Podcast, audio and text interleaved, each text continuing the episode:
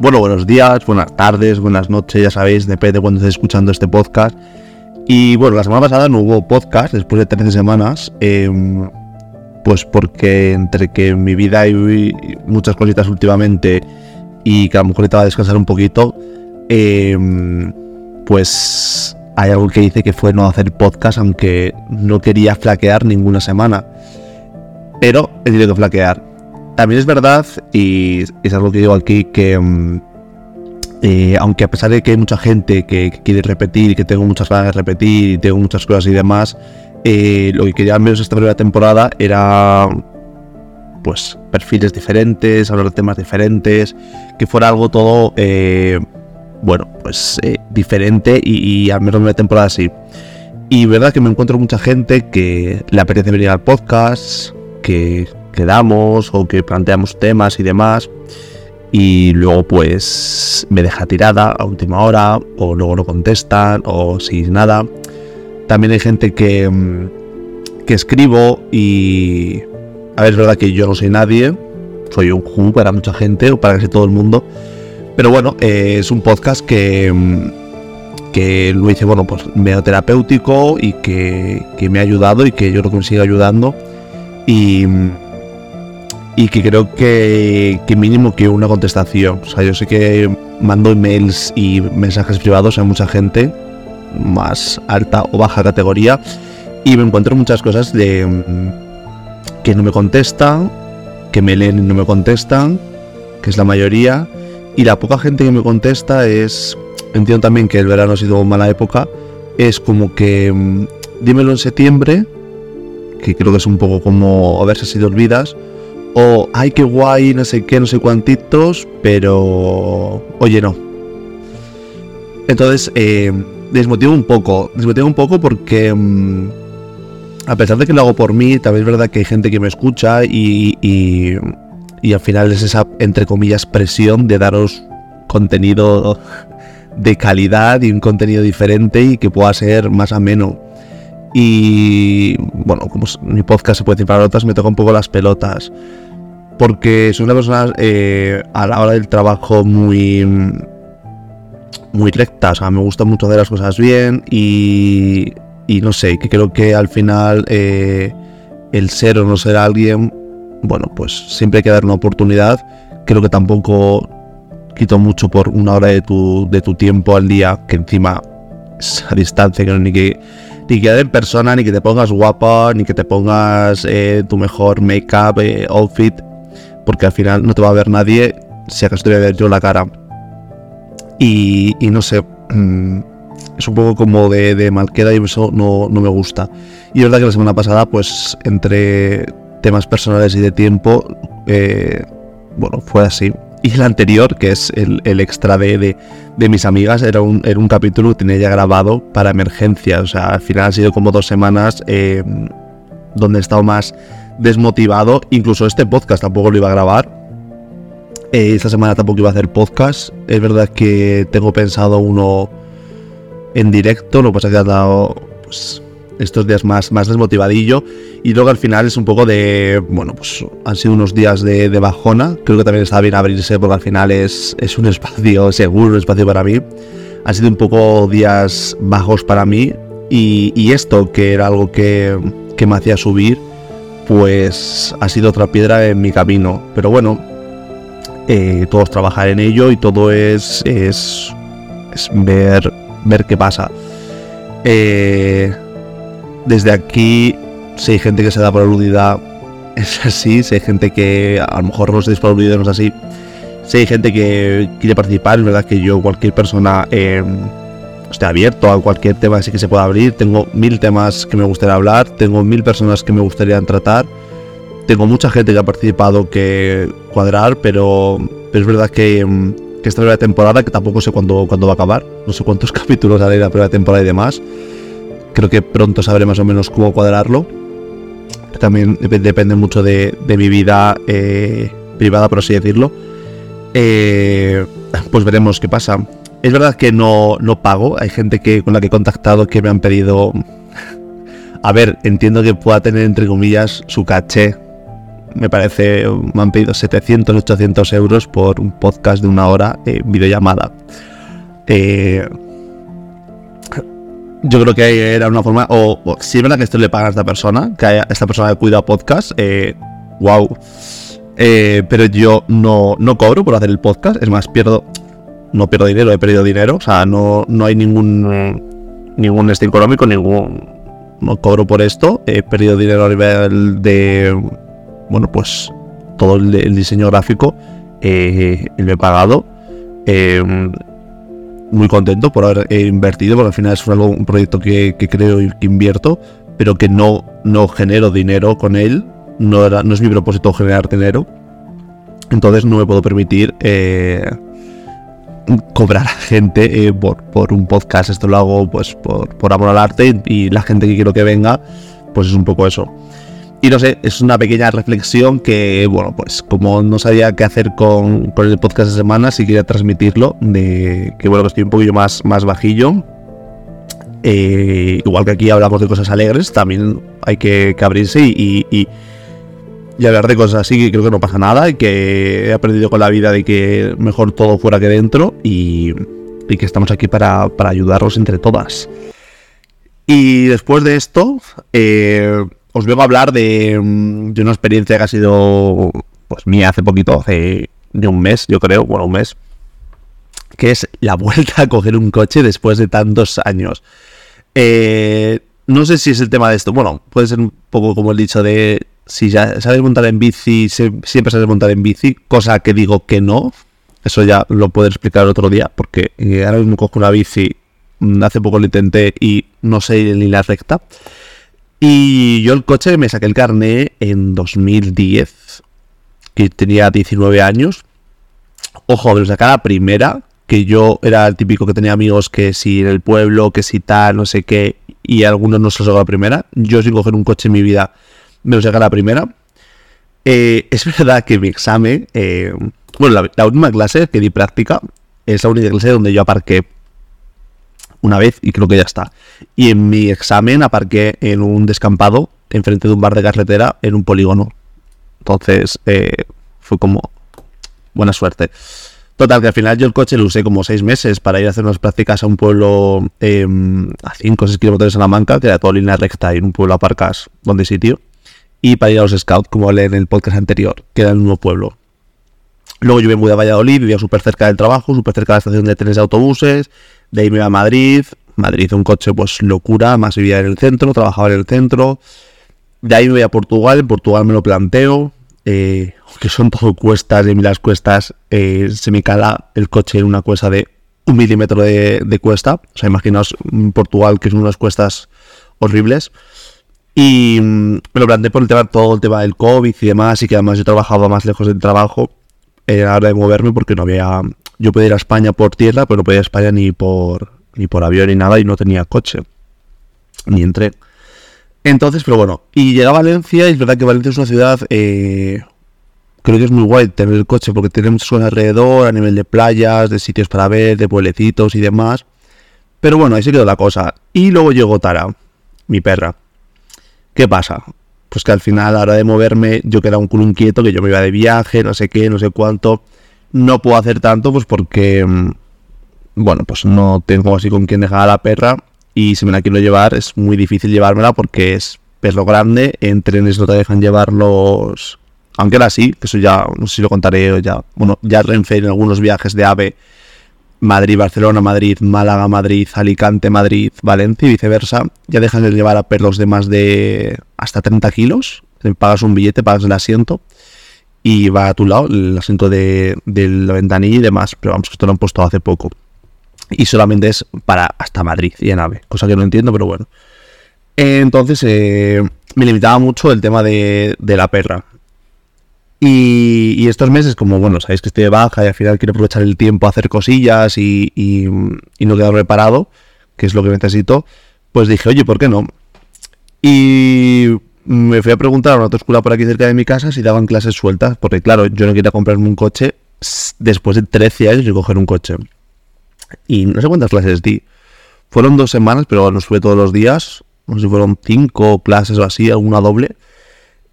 Y oye, ni tan mal. Gente que escucha este podcast que me ha visto conducir, eh, ni tan mal.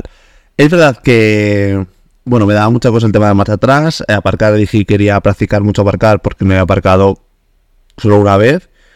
Y mm, el único problema que tenía es que yo no sabía que había que ir a 30. Yo creo que en mi época había que ir a más, a 30 no. Y me decía que, se me daba fatal ir a 30 el de, el de la autoescuela. Y yo, chicos, que a 30 es muy despacio. O sea, es que demasiado despacio para una persona normal. Y luego otra cosa que me echaba la bronca es que como cuando tenía que ir despacio, iba deprisa. Y cuando tenía que ir deprisa, iba despacio. Que eso era mucho en los, en los carriles de aceleración. Bueno, pues yo iba despacito y en plan, ¿Quieres acelerar más? Y dice, acelera, acelera, acelera, que eso es para acelerar, para salir con fuerza. Y yo, chico, pues yo aquí pulso el este y no va más. ¿Qué le hago? Entonces tenía como esos dos problemas. Eh, que cuando tenía que ir despacio iba rápido y cuando tenía que ir rápido iba despacio. Pero oye, ni tan mal. Eh, y de ahí dije, mira, me tengo que comprar un coche. Porque si he hecho esto, que además dinero me ha costado las clases. Eh, si lo dejo otra vez, voy a dejar. Y me puse a buscar coche. Es verdad que tengo que agradecer eh, a mi amigo Tony y, bueno, a Pablo también que, que le entiende y demás, pero Tony fue el que más se puso a buscarme coches y eso. Claro, era un coñazo porque yo no entiendo de coches, yo no entiendo de motores, yo no entiendo de nada, yo no entiendo de absolutamente. Y fui a ver, eh, claro, y ¿cómo vas a ver un coche? Luego la gente, no, compré en concesionarios, no, que si, eh, que si particulares, no, que si no sé qué. La gente ya sabéis que Mm, al final luego todo el mundo sabe de todo y nadie sabe de nada.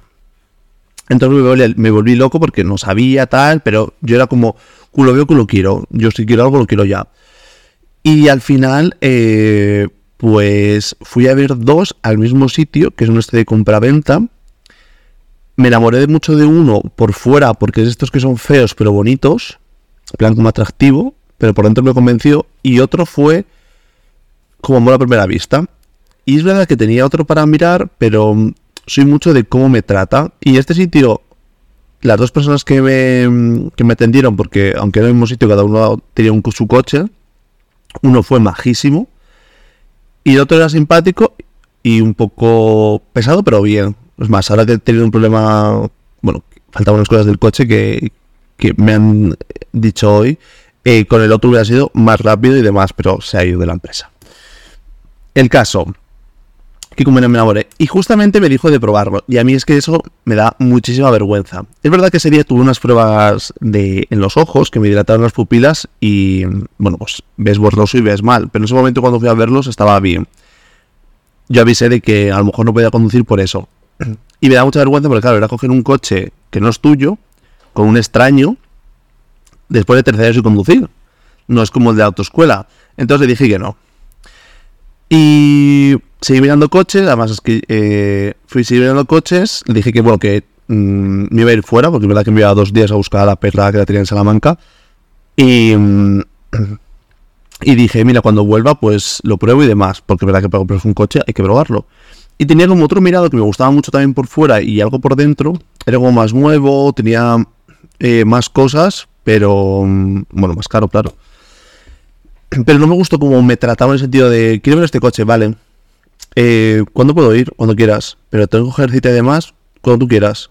Y el otro sitio era como, Mario, quedamos hasta ahora, puedes hasta ahora, tal, no sé qué, y lo vemos, tal.